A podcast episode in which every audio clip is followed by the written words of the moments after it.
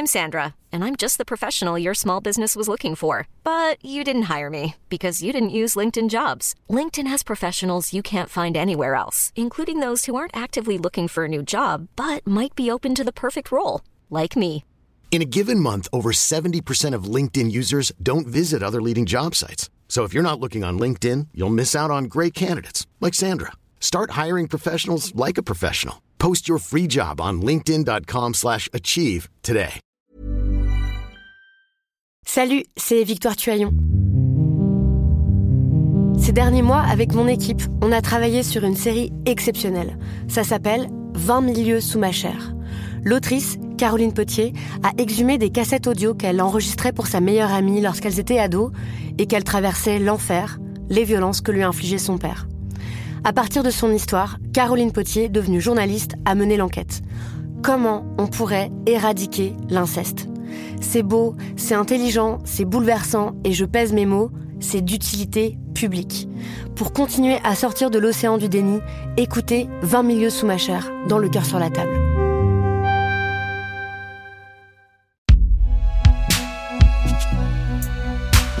Binge Audio présente.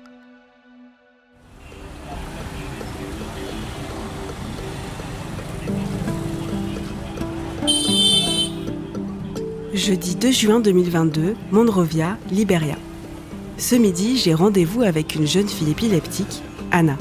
Quand j'arrive devant chez elle, son père et sa mère m'attendent déjà. Ils ont installé des chaises devant leur petite boutique de fruits et légumes, spécialement pour l'interview. Mais la rue est trop bruyante. Un générateur tourne à deux pas de chez eux. Beaucoup de Libériens sont obligés d'en utiliser un pour avoir accès à l'électricité. Changement de plan, on monte tous dans le camion MSF pour se rapprocher du bord de mer et discuter dans un lieu plus calme. Sauf la mère d'Anna, qui doit rester gérer la boutique. I think we can stay in the car, yeah? Yeah, yeah, yeah, Okay. stay. Thank you. Thank you, thank you. Okay, perfect. Thank you. It's more, uh, much more calm. Nous sommes quatre à l'arrière de la voiture avec Viviane, une travailleuse sociale qui vient en aide aux personnes atteintes d'épilepsie. Yes, I can say, yeah? Yeah, yeah, you I can. can say, okay, so I'm here. If you are okay, I can ask you I'm some okay. questions too.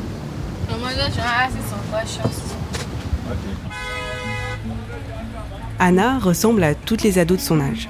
Elle a mis une jolie robe orange pour l'occasion, son portable dans la main droite. Elle n'hésite pas à faire une moue perplexe quand elle ne comprend pas mes questions, prononcées avec un accent français à couper au couteau. Elle est un peu timide aussi. Ok, um, Ok, pour commencer, est-ce que tu peux me donner ton nom et ton âge? My name is Hannah A.Q. Hansen. I'm 16 years old. I used to fall down every week. Then Je tombais toutes les semaines. Je convulsais. Parfois avec mes amis, j'avais honte. Certains se moquaient de moi. Même ma plus proche amie se moquait de moi. Quand je reprenais conscience après une crise, que je retournais en classe, je voyais tout le monde assis et j'avais honte. Alors je restais seule dans mon coin.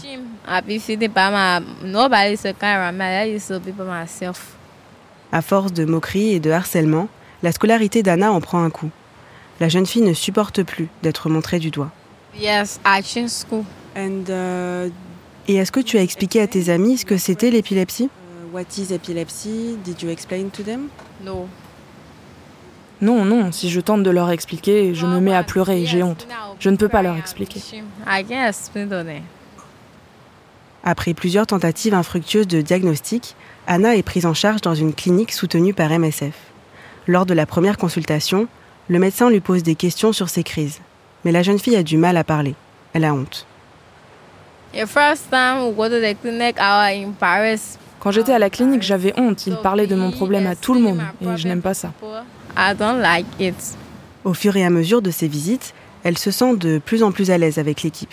On prend le temps de lui expliquer la maladie et de lui prescrire un traitement adapté. The treatment work, the, the white medicine. Le traitement a fonctionné. C'est un comprimé blanc. Je le prends deux fois. Une fois le matin, non trois fois. Une fois le matin et deux fois le soir. Et le comprimé jaune, un par jour. Je prends le traitement, mais j'ai quand même honte de cette maladie.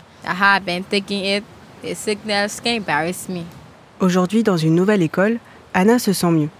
Mais elle a observé qu'une jeune fille faisait elle aussi des crises d'épilepsie. She changed her school. Je voulais lui parler de la clinique, mais j'ai eu peur. Elle a changé d'école à cause de sa maladie. Dans la voiture, Viviane, la travailleuse sociale, fait les gros yeux. Je suis étonnée d'entendre qu'Anna connaissait une jeune fille à l'école avec le même problème qu'elle, mais qu'elle n'a pas osé lui parler des services dont elle a bénéficié. Nous encourageons toujours nos patients à ne pas être timides et à parler autour d'eux de nos services afin que d'autres personnes puissent également en bénéficier.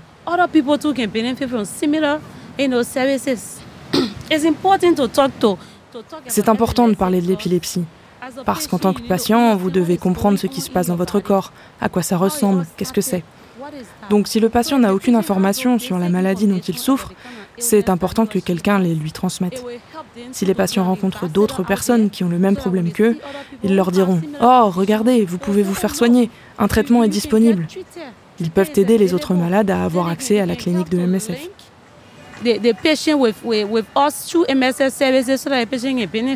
Mais quand on a 16 ans, être différent, c'est difficile à assumer. Anna n'ose pas encore parler de sa maladie aux autres. Comme pour la majorité des épileptiques au Liberia, le poids du stigma est trop lourd à porter.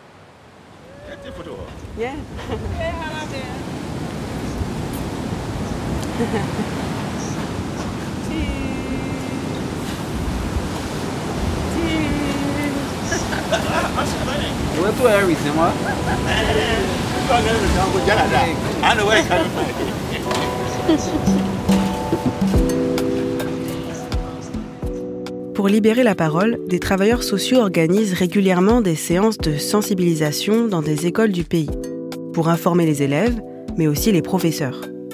Aujourd'hui, j'assiste à l'une d'entre elles dans une école privée de la capitale. Six employés de la clinique Pipeline sont venus discuter avec les enfants. Ces derniers pensent souvent que leurs camarades d'école épileptiques peuvent leur transmettre la maladie.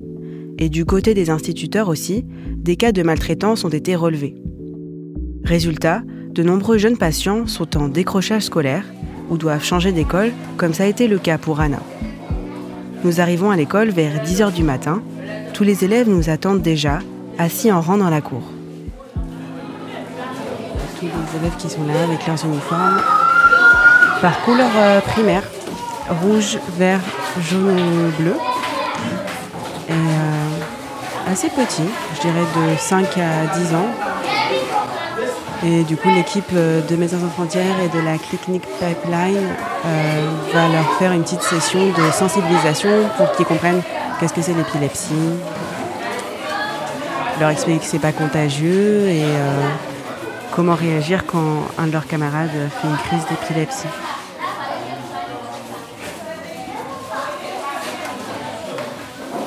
Donc il y a à peu près une cinquantaine d'élèves assis bien sage en attendant que ça commence. Abel, un travailleur social employé par MSF, me briefe avant le début de la session.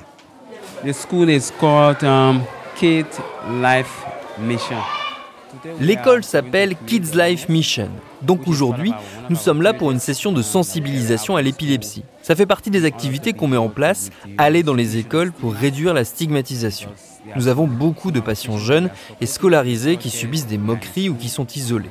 On essaye donc d'informer les élèves, mais aussi les enseignants, parce que parfois, le personnel de l'école manque d'informations à propos de l'épilepsie.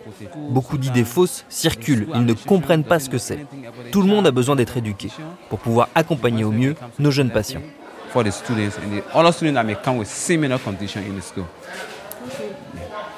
Aujourd'hui, c'est Abraham, lui aussi travailleur social comme Abel, qui anime la séance. Good morning, students.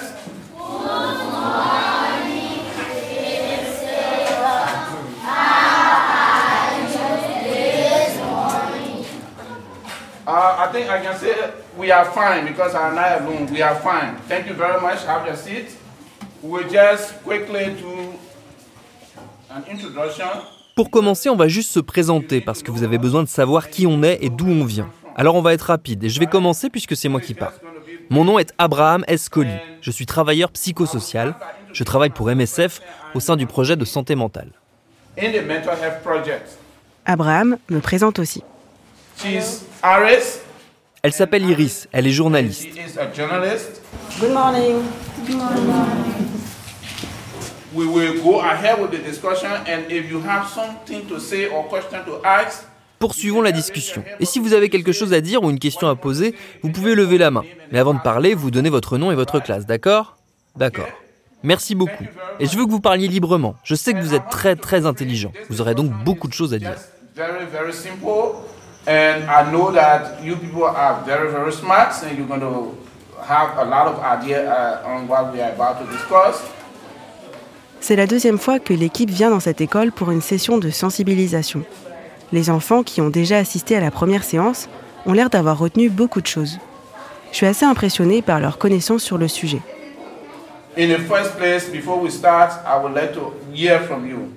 Avant de commencer, j'aimerais vous entendre. Qu'est-ce que vous avez retenu de notre première discussion?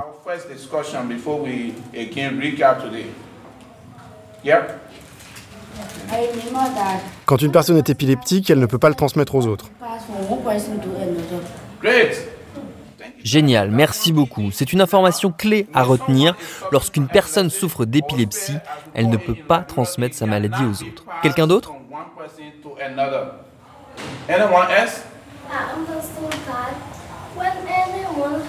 Si quelqu'un souffre d'épilepsie, ses proches ne peuvent pas l'attraper en le touchant. Merci beaucoup. Si quelqu'un souffre d'épilepsie, cette personne ne peut pas transmettre la maladie à une autre personne par contact corporel. D'accord. Merci beaucoup.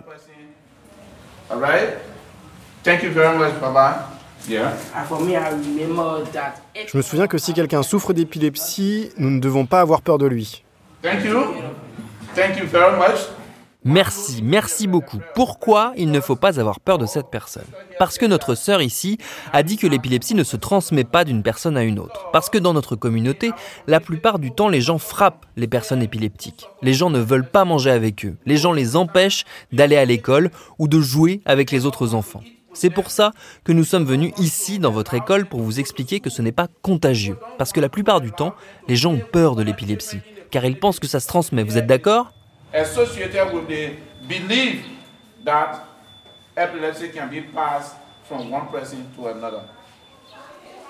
Abraham explique aussi aux enfants comment réagir lorsqu'une personne fait une crise d'épilepsie à côté d'eux.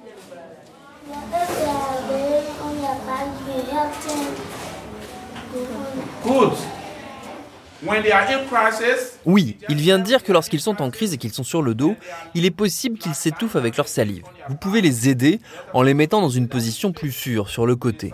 Pourquoi sur le côté? Parce que la salive peut s'écouler et ils ne peuvent pas s'étouffer.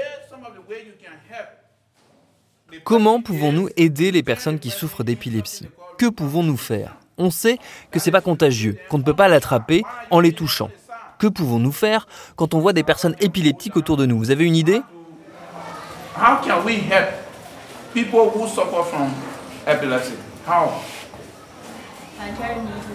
On peut les aider en les amenant à l'hôpital.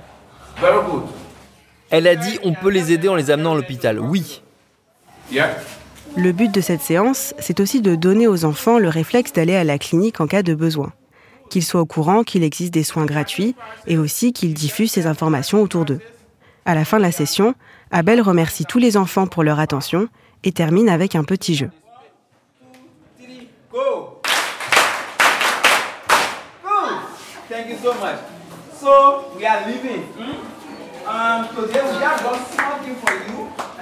Avant que tout le monde se lève, le président des élèves, du haut de ses 10 ans, vient faire un discours pour clôturer la journée. Je suis venu vous remercier d'être venu ici pour parler de l'épilepsie avec nous.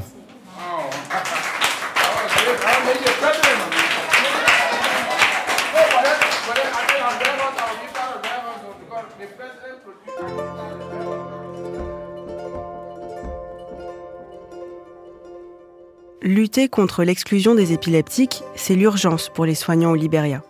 En consultation, les malades viennent souvent accompagnés de proches aidants. Et les professionnels de santé constatent que pour eux aussi, la stigmatisation est difficile à vivre. C'est ce que m'a expliqué le père de Hannah, la jeune fille que vous avez entendue au début de l'épisode. Cet homme, d'une cinquantaine d'années, a le sourire communicatif.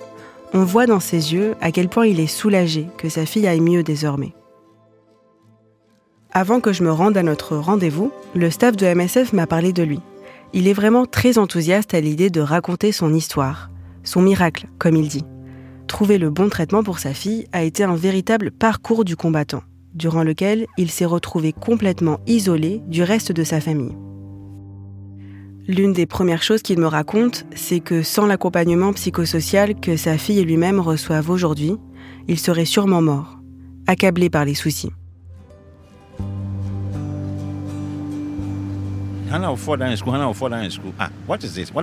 Anna a fait une crise à l'école. On l'a emmenée à l'hôpital. Ils nous ont dit c'est la fièvre, la fièvre. Donc je me suis dit ok, c'est à cause de la fièvre. Et c'est arrivé à un point où en classe de CM1, l'école a dit qu'ils ne voulaient plus la garder en classe. Pourquoi? Parce que selon eux, sa maladie était contagieuse. Ils ne voulaient pas que ça affecte les autres enfants. J'étais perdu. J'ai essayé de négocier, mais ils ont dit non, on ne peut pas la garder. Sa famille lui recommande d'amener Anna à l'église, pensant que la jeune fille est victime de mauvais esprits. Il voit dans ses convulsions les signes d'une possession. Le père est réticent, mais il finit par céder sous la pression familiale. Et ça a recommencé. Moi j'ai dit, écoutez, si même dans l'église le diable revient et elle fait une crise ici, laissez-moi la ramener chez moi. C'est devenu un problème.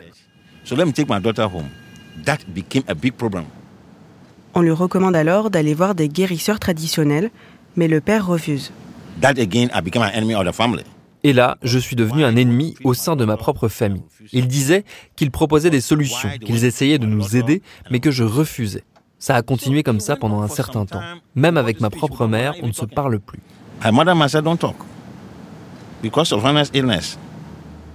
Pendant des années, il se démène pour trouver un remède, sans le soutien de sa famille qui l'a abandonné.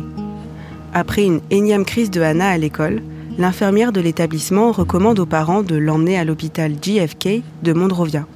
C'est le plus grand centre de soins du pays. Donc j'ai amené ma fille à l'hôpital JFK. J'ai les documents ici, le 18 février 2021. 18 février 2021. J'ai emmené Anna à l'hôpital JFK, j'ai dû payer 20 dollars juste pour voir le docteur. Il lui a prescrit un traitement, je l'ai ici, le Kepra. Et rien que ça, ça coûte 120 dollars par mois je n'avais pas 120 dollars. Donc avec Anna, on a dû quémander à droite à gauche pour réunir l'argent, mais c'était impossible.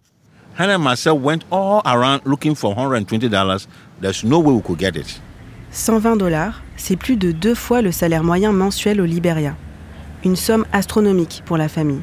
And the medicine is only available in only three pharmacies. Et ce médicament n'est disponible que dans trois pharmacies, dans aucune autre. J'étais perdu. Puis quelqu'un m'a dit de l'amener à l'hôpital psychiatrique. J'ai dit non, ma fille n'est pas folle. C'est les fous qu'on envoie à l'hôpital psychiatrique. C'est ce que je pensais à l'époque, même si aujourd'hui je pense différemment.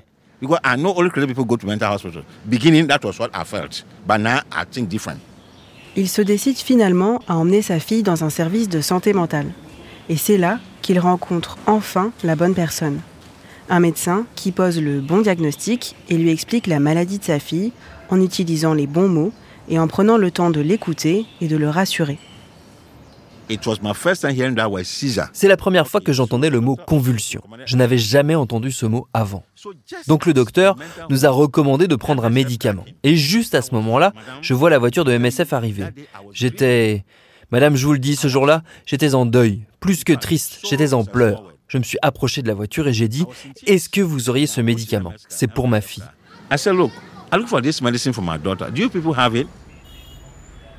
C'est là qu'il fait la connaissance d'Angie, une employée de la clinique qui va guider la famille tout au long du processus de soins et apporter un soutien émotionnel au père de Hannah.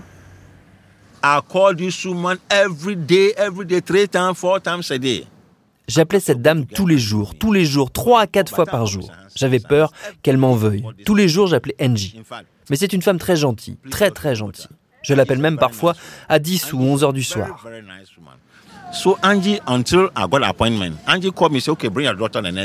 Angie m'a trouvé un rendez-vous et m'a dit Ok, amenez votre fille ce jour-là à la clinique. J'étais la première personne sur place avant même que l'hôpital ouvre. Angie m'a accompagné à une séance avec un thérapeute. J'ai pu poser mes questions, rencontrer l'équipe, des gens gentils, très humbles, et après ça, elle a commencé son traitement.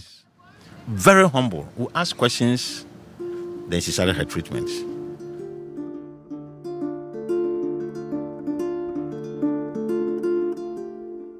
Ce parcours chaotique et solitaire, c'est celui de beaucoup de proches aidants d'épileptiques. Sans information sur la maladie, effrayés par les crises de leurs enfants ou conjoints, exclus par leur famille, ils et elles sont démunis. Et pour la plupart, souffrent en silence.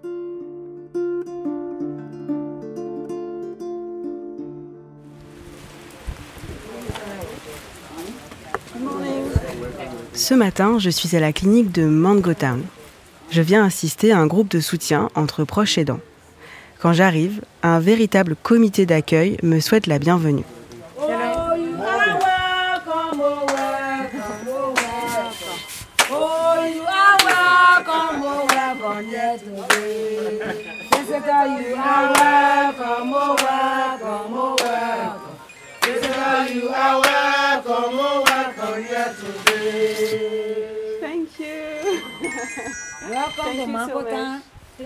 L'équipe de soignants est menée par Teresa.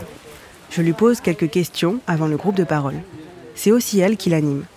Elle m'explique que dans le parcours de soins des épileptiques, il est primordial d'accompagner la famille aussi, pour s'assurer que les proches poussent le patient à prendre son traitement régulièrement et qu'il soit dans de bonnes conditions pour être stabilisé.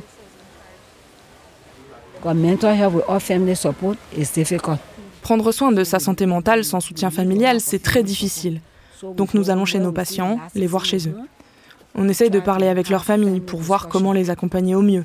Donc traitement médical, plus thérapie, plus le patient qui accepte de prendre son traitement et accepte de venir à chaque rendez-vous, plus soutien familial égale succès. OK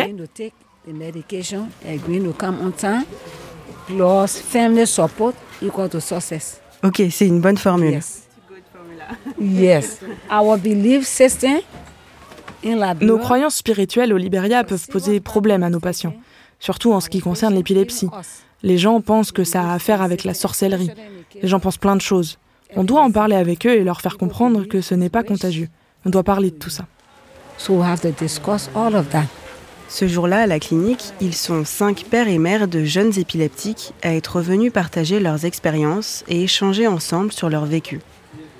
Nous nous asseyons tous ensemble dans le bureau de Teresa. Elle m'invite à leur poser des questions pour lancer la conversation. Très vite, la parole se libère. Ces hommes et femmes ont beaucoup de choses à livrer. La première à témoigner est une dame d'une quarantaine d'années.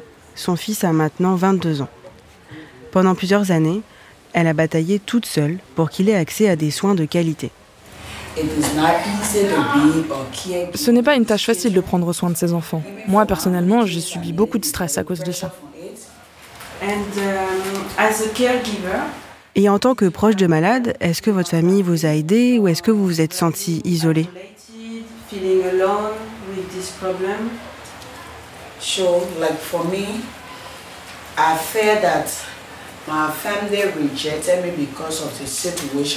Personnellement, ma famille m'a rejeté à cause de la situation.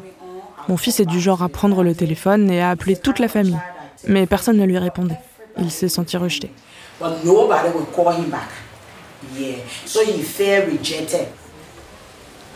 D'autres racontent qu'ils n'étaient plus invités au repas de famille, par peur de partager la même nourriture que l'enfant malade. La crainte des mauvais esprits et de la sorcellerie les a aussi isolés.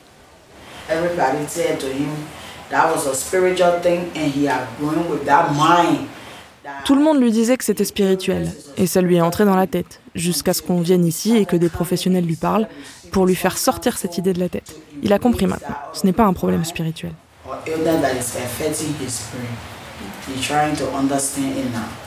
Pour l'un des parents présents en groupe de parole, le plus pénible à vivre, ce sont les conseils non sollicités. Vous savez, au début, tout le monde vient vous donner des suggestions, et vous suivez leurs conseils. Et quand vous ne le faites pas, les gens vous le reprochent. Pourquoi tu ne suis pas mes conseils On essaie juste de t'aider. Viviane, la travailleuse sociale qui accompagne la jeune Anna, que vous avez entendue dans le début de l'épisode, m'a expliqué que les difficultés des proches aidants sont accentuées par le manque de moyens financiers.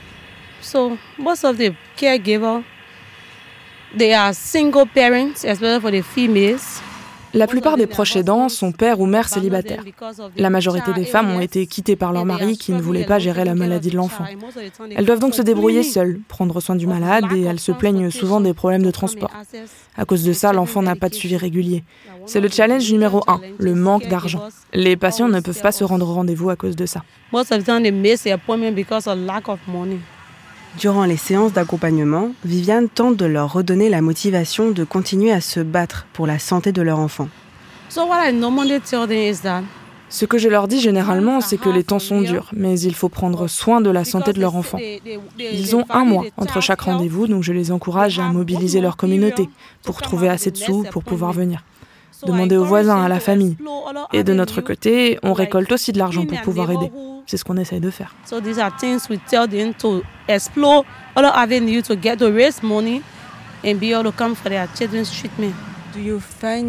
Et est-ce que vous trouvez que votre travail est difficile parfois? Mon travail n'est pas difficile parce que je peux aider les gens dans le besoin. Et ça, c'est quelque chose d'incroyable. On se sent tellement bien quand on a un impact dans la vie des gens, surtout quand on va à la rencontre des gens dans les villages. On voit des personnes qui souffrent, des mères qui racontent que leur enfant est mal depuis des années, et quand on revient quelques mois plus tard, la même personne nous raconte que l'enfant va mieux, qu'elle est heureuse. Ça nous apporte tellement à nous, les travailleurs sociaux. Ça me rend heureuse et ça me donne envie de faire encore plus. Le fait d'aider les gens, c'est tellement gratifiant.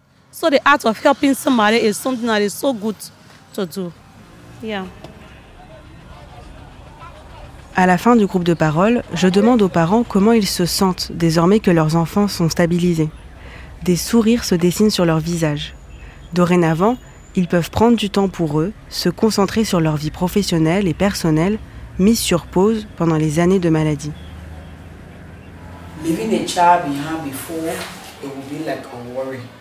Avant, je laissais mon enfant seul, je m'inquiétais. Maintenant, je peux aller où je veux, faire ce que je veux. Je me sens libre. Je ne m'inquiète plus pour mon enfant.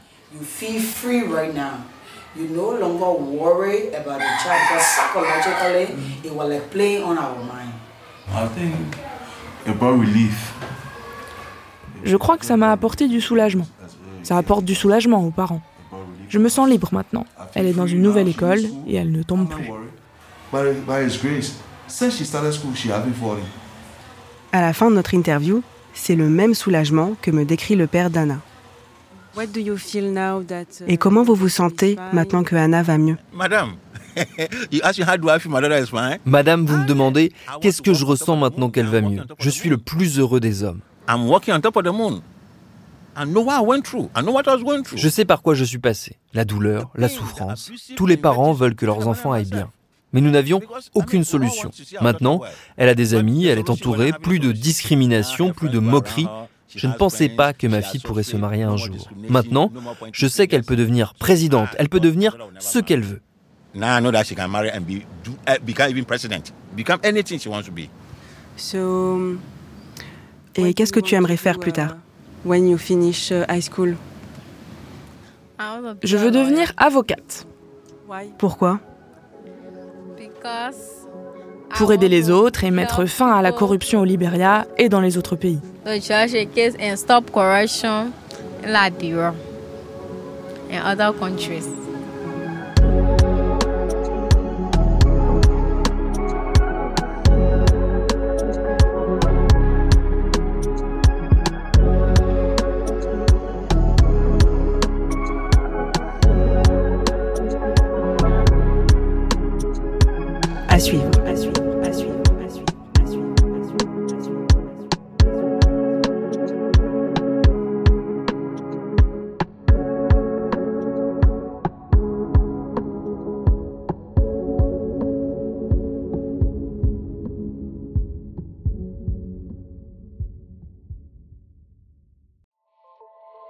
Salut, c'est Sinamir du podcast L'Affaire.